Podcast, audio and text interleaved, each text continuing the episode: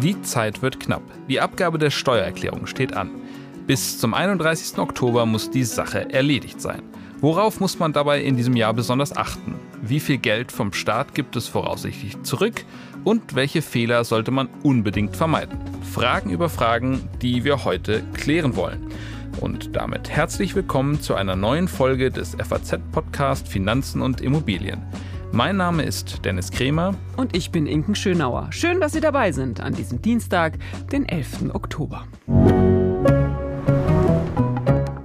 Ja, sag mal, Inken, bist du jetzt Frühstarter oder Spätzünder? Mein lieber Dennis, da regt mich ja schon die Frage auf. Ne? also, wenn das mal nicht despektierlich ja. ist.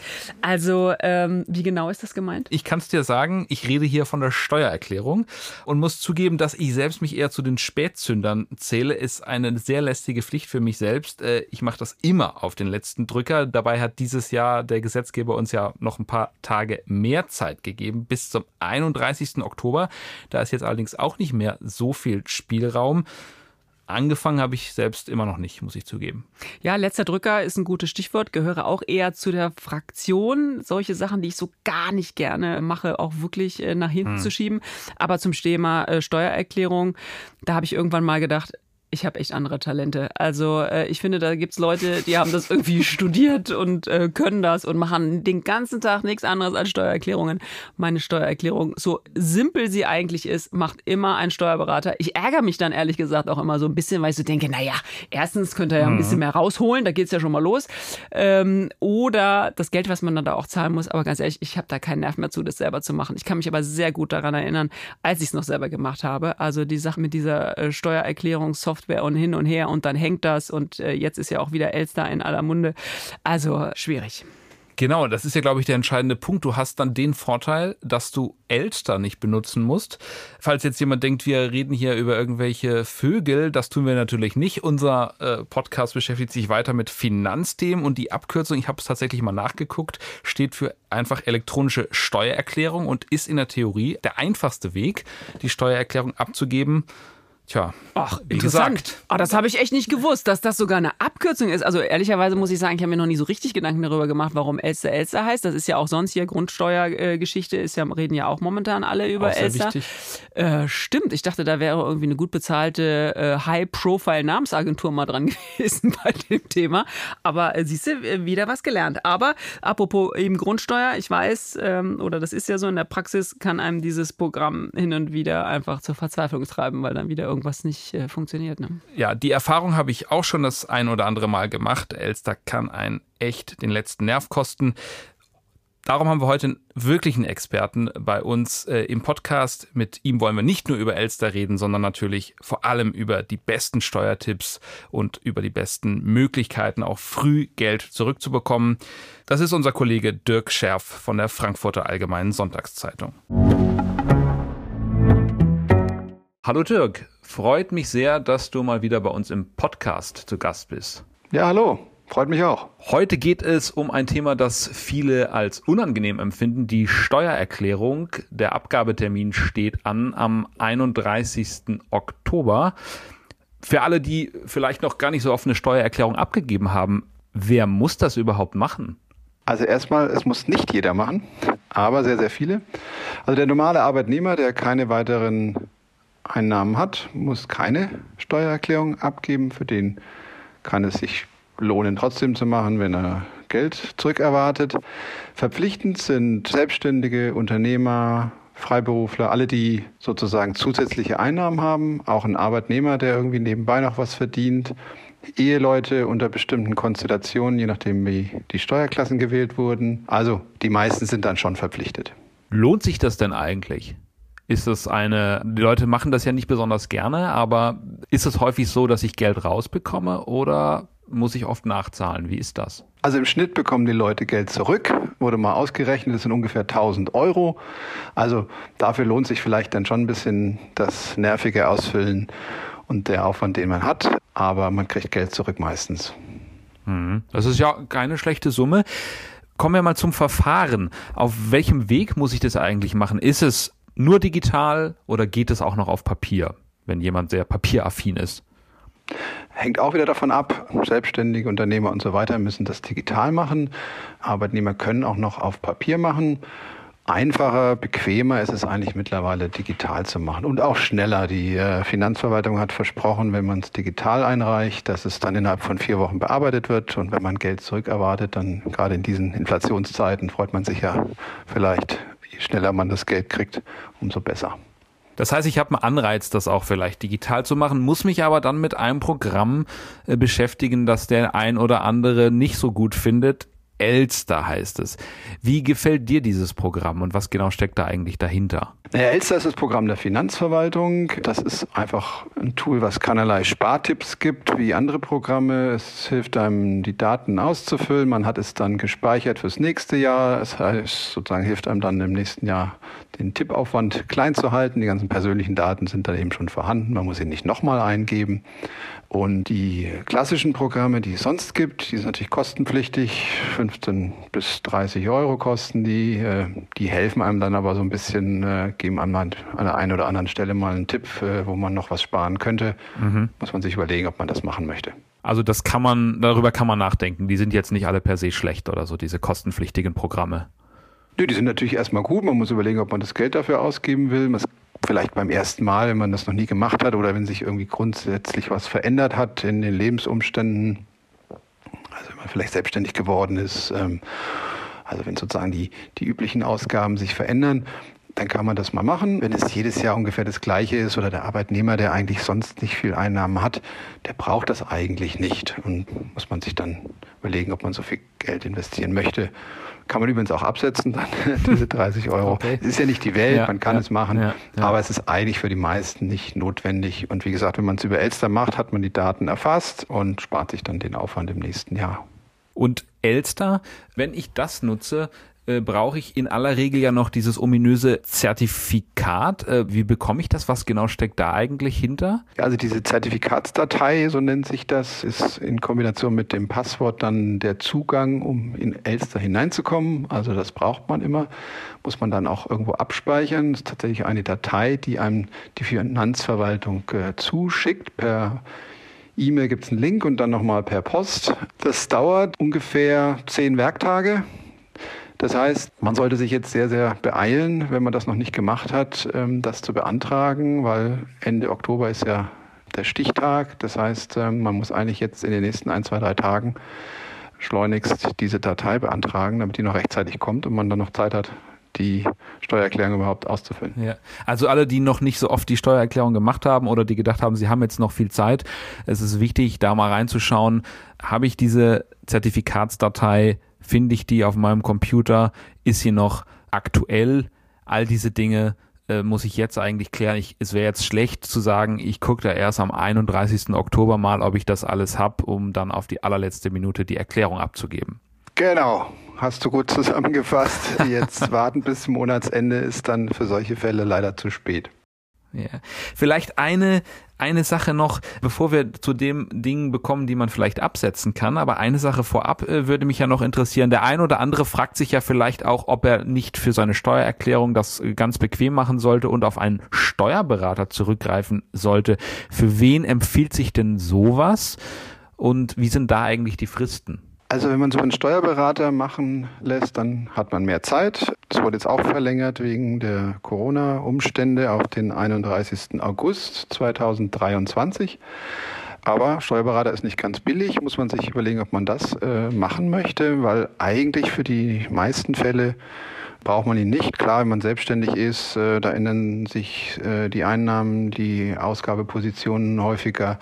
Alles, was Unternehmer ist, ähm, Freiberufler, kann man darüber nachdenken, der normale Arbeitnehmer braucht das eigentlich nicht, es sei denn, er ist, äh, ja, möchte sich diesen Aufwand nicht machen. Aber wie gesagt, so groß ist der Aufwand eigentlich auch nicht. Das Geld würde ich mir in den meisten Fällen eher sparen. Gut, dann äh, fragen wir mal so, was ändert sich denn bei der Steuererklärung für 2021, also für das vergangene Jahr, das ist ja die Steuererklärung, die ich jetzt abgeben muss. Das ist ja ein Corona-Jahr gewesen.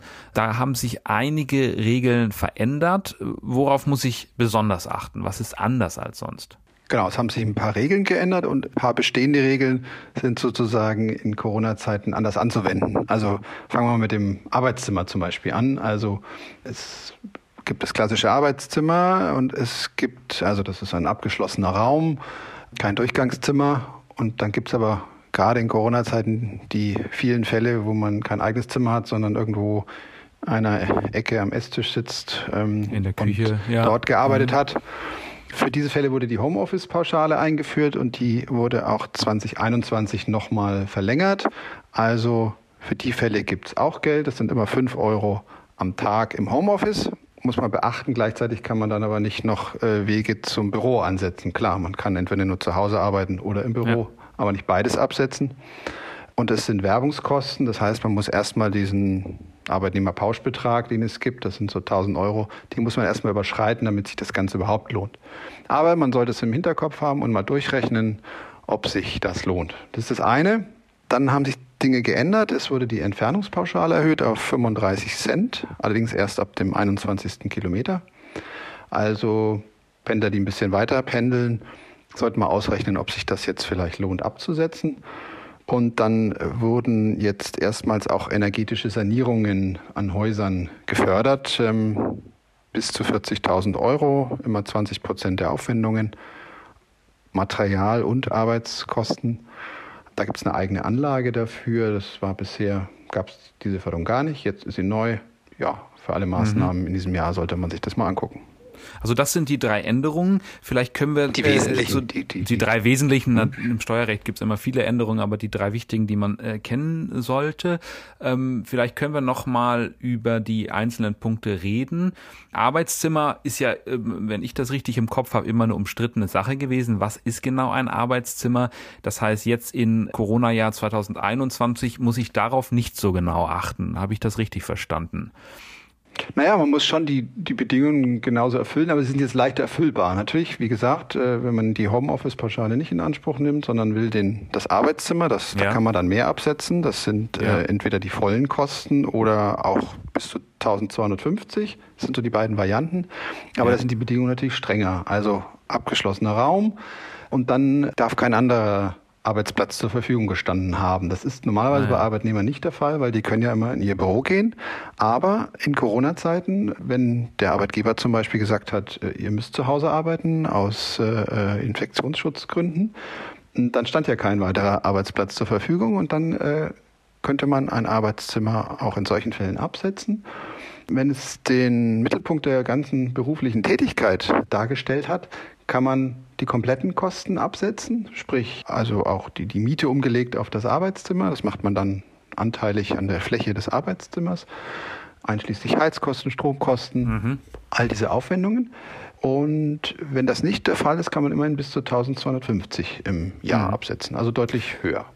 Aber das bedeutet eben dann, wenn ich das wirklich als Arbeitszimmer absetze, ich darf nicht gleichzeitig in dem Raum noch ein Bett stehen haben oder eine Kinderecke oder sowas. Das ist nicht möglich, oder? Nein, genau. Also 90 Prozent sagt man, äh, mindestens 90 Prozent berufliche Nutzung.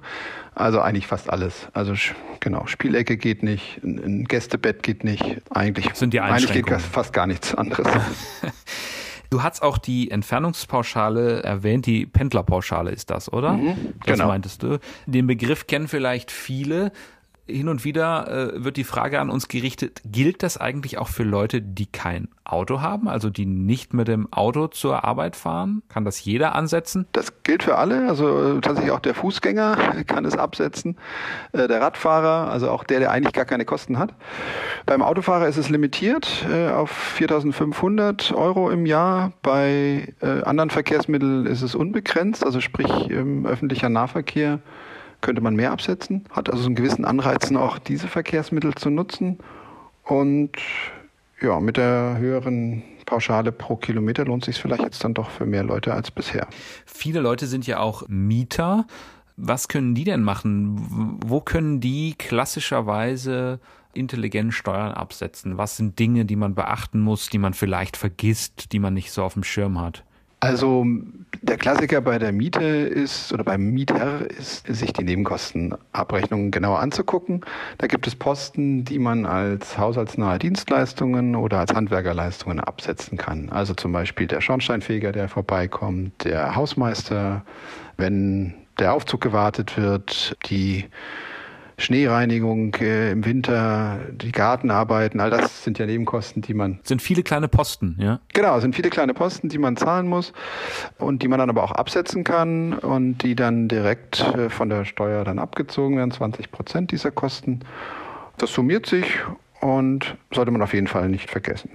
Vielleicht können wir einmal klären, weil es sich der ein oder andere vielleicht fragt, von der Steuer absetzen. Das ist ja das, worüber wir hier die ganze Zeit sprechen. Das bedeutet letztlich, korrigiere mich, wenn es falsch ist, mein zu versteuerndes Einkommen verringert sich. Im Normalfall ist es so, genau. Ich muss ja die Einnahmen versteuern und die kann ich aber reduzieren um diverse Ausgaben. Alles, was wir jetzt besprochen haben, sind alles Ausgaben, die das dann reduzieren und dann muss ich eine geringere Summe versteuern. Was ich zuletzt genannt hatte, diese haushaltsnahen Dienstleistungen, das sind tatsächlich Posten, die man dann direkt von der zu zahlenden Steuer abzieht. Also ein bisschen wertvoller in dem Sinne, weil sie tatsächlich die Steuerlast reduziert. Ja. Wir reden ja hier im Podcast auch äh, sehr viel über Geldanlage eigentlich. Geldanleger, was muss denen denn äh, bewusst sein? Worauf müssen die achten bei ihrer Steuererklärung? Wenn mein Aktienfonds 2021 war ein sehr gutes Aktienjahr äh, zugelegt hat, in dem Jahr bedeutet das automatisch, dass ich da irgendwie steuerlich tätig werden muss? Oder wie gehe ich damit um? Ja, das Schöne für Anleger ist, dass das alles die Bank für einen übernimmt, seitdem es die Abgeltungssteuer gibt. Und der Name sagt schon, die Bank führt es ab und damit ist die Steuerpflicht abgegolten. Also man muss eigentlich nichts mehr machen als Anleger. Äh, früher musste man ja die Anlage CAP ausfüllen. Das war immer ein bisschen anstrengend und nervig. Jetzt muss man das nicht mehr. Allerdings gibt es Konstellationen, wo es sich lohnt, sie freiwillig abzugeben, äh, um dann vielleicht eine zu hoch bezahlte Steuer wieder zurückzuholen. Das ist zum Beispiel bei Lebensversicherungen der Fall. Da führt der Versicherer erstmal die volle Steuerlast ab. Es gibt aber Lebensversicherungen, die sind steuerlich begünstigt, wo man dann nur die Hälfte der Steuern zahlt. Und die muss man sich dann zurückholen, indem man über die CAP sozusagen sich an das Finanzamt wendet und die zahlen das dann einem zurück. Das wäre so ein Beispiel. Ja. Es gibt auch eine günstige Prüfung, wo, wo die, dieser Steuersatz von 25 Prozent, den die Abgeltungssteuer hat, der ist für manche zu hoch. Also die haben einen niedrigeren persönlichen Steuersatz. Da lohnt sich dann auch eine CAP auszufüllen, dann kriegt man einen Teil der Steuern zurück. Aber wenn ich jetzt einen Indexfonds oder sowas verkauft habe, zum Beispiel im letzten Jahr, hat das steuerlich für mich irgendwelche Auswirkungen? Muss ich das irgendwie in meiner Steuererklärung angeben, irgendwas in der Form machen? Nein, dann führt die Bank den, den, den Gewinn ab oder die, die Steuer auf den Gewinn und man muss eigentlich nichts machen. Dann kommen wir noch zu einer grundsätzlichen Frage bei all dem. Wir haben ja hier jetzt über die unterschiedlichsten Dinge gesprochen, die man absetzen kann, auch Büromaterialien, ähnliches. Muss das kann man vielleicht das, sogar nochmal, dass ich ja, das, das können wir vielleicht nochmal noch genau. betonen, dass man eben beim, ja. beim Arbeitszimmer, wenn alle Bedingungen nicht erfüllt sind, kann man trotzdem Büromaterial zum Beispiel äh, absetzen oder den neuen Computer oder den neuen Bürostuhl, das Regal. Ja. Die Dinge kann man immer absetzen. Und das sind ja gerade in Corona-Zeiten haben einige Anschaffungen gemacht, sind ja doch größere Summen. Ja. Das ist wichtig. Muss ich denn dann ähm, die Belege einreichen? Muss ich die Belege aufbewahren? Sonst könnte ich mir ja irgendwelche Summen da ausdenken, die, die vielleicht gar nichts mit der Realität zu tun haben, was natürlich äh, illegal wäre. Aber wie, wie, wie geht man damit um? Wie muss man das nachweisen, was man da ausgegeben hat? Also da hat die Finanzverwaltung den Steuerzahlern äh, Erleichterungen ermöglicht, indem Belege anders als früher eben nicht mehr mitgeschickt werden müssen. Im Normalfall werden die dann auch nicht angefragt, man muss sie aber eben aufheben, falls dann doch mal eine Nachfrage kommt und manchmal stichprobenartig wird dann auch mal ein Beleg verlangt oder wenn es irgendwie unschlüssig ist, dann ähm, werden auch mal Belege angefordert und dann muss man sie auch einreichen. Also man sollte sie aufheben, aber man muss sie nicht gleich sofort mitliefern, anders als ja. früher. Ja. Das ist also eigentlich eine Erleichterung für den, für den Steuerzahler, weil es ja die meisten Leute sowieso ehrlich äh, machen und dann kann das eben nur sein, wenn es besonders auffällig Abweichungen gibt oder Stichproben erhoben werden mal, dass man da mal nachgefragt wird. Aber man sollte sie ja eben dann auch ähm, vorrätig haben, sozusagen nicht wegschmeißen. Genau. Reicht aber so lange, äh, bis der Steuerbescheid rechtskräftig ist. Also wenn er zurückkommt, dann hat man nochmal eine Einspruchsfrist von ein paar Wochen. Und wenn die dann ah, ja. rum ist, ist der Bescheid rechtskräftig, dann braucht man die Belege auch im Normalfall nicht mehr aufheben. Es gibt ein paar Ausnahmen, aber eigentlich die meisten braucht man dann nicht mehr. Dann noch eine Frage Ah ja, dann noch eine Frage für alle diejenigen, die vielleicht dann doch den Termin versäumen, obwohl wir jetzt ja auch hier deutlich darauf hinweisen, dass es wichtig ist, dann wirklich bis zum 31.10. die Erklärung via Elster oder auf welchem Wege auch immer dann abgegeben oder abgeschickt zu haben. Was passiert denn, wenn ich das jetzt zum Beispiel aus irgendwelchen Gründen erst am 3. November mache? Also am 3. November geht's vielleicht gerade noch. Offiziell ist es so, dass eigentlich ab dem ersten Tag der Verspätung ein Verspätungszuschlag anfällt. Ein paar Tage Kulanz gibt es vielleicht, aber wenn man das zu sehr ausreizt, muss man tatsächlich damit rechnen, dass es dann teurer wird. Also zur üblichen Steuerzahlung kommt dann noch Aha. ein Verspätungszuschlag drauf. Also das muss nicht unbedingt sein. Ne? Umgekehrt natürlich, wenn man jetzt was zurückbekommt, dann gibt es auch keinen Verspätungszuschlag. Hm, aber dann kriegt mhm. man auch sein Geld später. Dirk, das war wie immer sehr, sehr interessant. Du kennst dich hervorragend aus mit dem Thema. Die meisten Leute finden bei dem Thema allerdings keinen großen Spaß. Wie geht's dir denn? Macht dir das Ausfüllen der Steuererklärung Spaß oder siehst du eher das als lästiges Übel an? Naja, richtig Spaß macht's mir jetzt auch nicht. Ich find's, ja, es ist ein, äh, lästiges Übel, ja, aber ich finde, man, man muss auch nicht übertreiben. Äh, ich finde, es ist auch nicht so schlimm, wie es immer wieder dargestellt wird. Ich finde, wenn, wenn die, die, die Lebensumstände eigentlich jedes Jahr ähnlich sind, dann ist so eine Sache auch in ein, zwei Stunden erledigt. Dann, gerade wenn man es über Elster macht oder über eine andere Software, man hat die Daten vorrätig, da ändern sich ein paar Zahlen, vielleicht mal die ein oder andere Ausgabe neu, aber ansonsten geht das relativ komfortabel und schnell und dann ist es auch nicht so der Horror, wie es immer gesagt wird. Spaß macht es deswegen nicht unbedingt, es sei denn, man freut sich auf eine große Rückzahlung und dann denkt man, ach, da hat sich ja der Aufwand gelohnt. Und dafür macht man es dann vielleicht doch lieber und gerne. Das war doch eine gute Motivation für alle, die noch nicht angefangen haben. Also das nicht mehr so lange hinschieben, sondern jetzt loslegen. Dann gibt es vielleicht auch Geld zurück. Vielen Dank, lieber Dirk. Ja, bitteschön. Mensch, Dennis, also ich habe ja schon gesagt, ne, ich habe eigentlich einen Steuerberater, aber vielleicht engagiere ich demnächst doch einfach mal den Dirk, oder? Also Wahnsinn. Also. Ja, ist, der Kollege hat wirklich ein sehr tiefes Wissen über Jahre sich angeeignet. Und ich fand auch gut für alle, die vielleicht noch nicht so richtig die Motivation hatten, jetzt loszulegen. Er hat ja uns nochmal vorgerechnet, dass man meistens Geld zurückbekommt. Im Schnitt sind das auch um die 1000 Euro. Ich glaube, die kann in diesen Zeiten jeder gut gebrauchen. Ja, absolut. Das ist schon echt eine Ausnummer. Interessant fand ich auch, dass er gesagt hat, dass man eben auch die kleinen Posten nicht vergessen soll. Da kann am Ende ganz schön was zusammenkommen. Und ich finde, das sind immer, ne, dieses berühmte Kleinvieh macht auch Mist. Und es ist auch wirklich so. Einfach mal ein bisschen sorgsamer sein und ein bisschen überlegen, äh, wo, in welcher Ecke könnte man denn da noch kehren. Also, denn klar ist, dem Finanzamt schenken muss ich nun am Ende auch nichts. Absolut nicht. Und dann sind wir auch schon wieder bei unserem Ding der Woche. Dennis, ich bin gespannt. Was hast du dabei? Diesmal, äh, ich war natürlich wieder im Dienst der guten Sache unterwegs. Für unsere Zuhörer habe ich am Wochenende fleißig gestreamt. Die Tage werden ja auch ein bisschen kürzer, was heißt, man hat Zeit. Ich habe mich mal wieder hier aufgeopfert. Oh, du bist wirklich im Dienst am Leser und am Hörer unterwegs. Das finde ich wirklich gut und das wissen bestimmt hier auch alle sehr zu schätzen. Also, was wurde konsumiert? Ja, also ich gebe es zu, ich hatte auch persönlich natürlich Freude daran. Äh, ähm, es gibt eine schöne neue Netflix-Miniserie mit dem Titel Eat the Rich wie die GameStop-Aktie die Wall Street auf den Kopf stellte. Ah, sehr schön. Eat the Rich erinnert mich so ein bisschen an so einen Kinderfilm, äh, Richie Rich oder so. Das ja. ist aber, glaube ich, was anderes. Ja. Ähm, aber für alle tatsächlich, ich erinnere mich, die es nicht mehr gleich im Kopf haben, GameStop, das ist ja diese Aktie dieses amerikanischen Videospielehändlers. Und ist irre, wie die Zeit vergeht. Das war Anfang 2021, als das plötzlich so durch die Decke schoss, der Kurs, weil viele Kleinanleger aus der ganzen Welt sich gegenseitig auf diese Aktie aufmerksam gemacht haben und dann irgendwie die Hedgefonds plötzlich an der Wand standen. Ne? Ja, genau, das ist äh, weiter eine große Kontroverse, wer da eigentlich was ausgelöst hat. Auf jeden Fall war es so, dass die Kleinanleger sich in vielen Foren im Internet darüber ausgetauscht haben, sich sozusagen äh, das als Kampfansage an die Investmentprofis an der Wall Street begriffen haben, denn es hatten sehr viele Hedgefonds auf den Absturz dieser Aktie dieses Aktienkurses von GameStop gewettet und man hat sich sozusagen als eine Art Gegenmacht begriffen und so in dieser Form hatte es das vorher noch nie gegeben. Äh, ist wirklich ein äh, Ausfluss des Internetzeitalters. Absolut. Ich kann mich auch erinnern, es war so ein bisschen äh, Demokratisierung des Aktienhandels stand plötzlich so im Raum, ne, dass irgendwie ganz viele kleine eben auch einen großen Einfluss haben können. Ähm, das fand ich damals ganz spannend. Wir haben da mehr als eine Sonderseite zu gemacht. Das war wirklich ein, ein spannendes Thema. Aber genauso interessant finde ich dann auch eben wieder. Ich meine, das ist ja auch so Teil unseres Geschäfts, aber tatsächlich lange nichts mehr von GameStop gehört. Ne? Ja.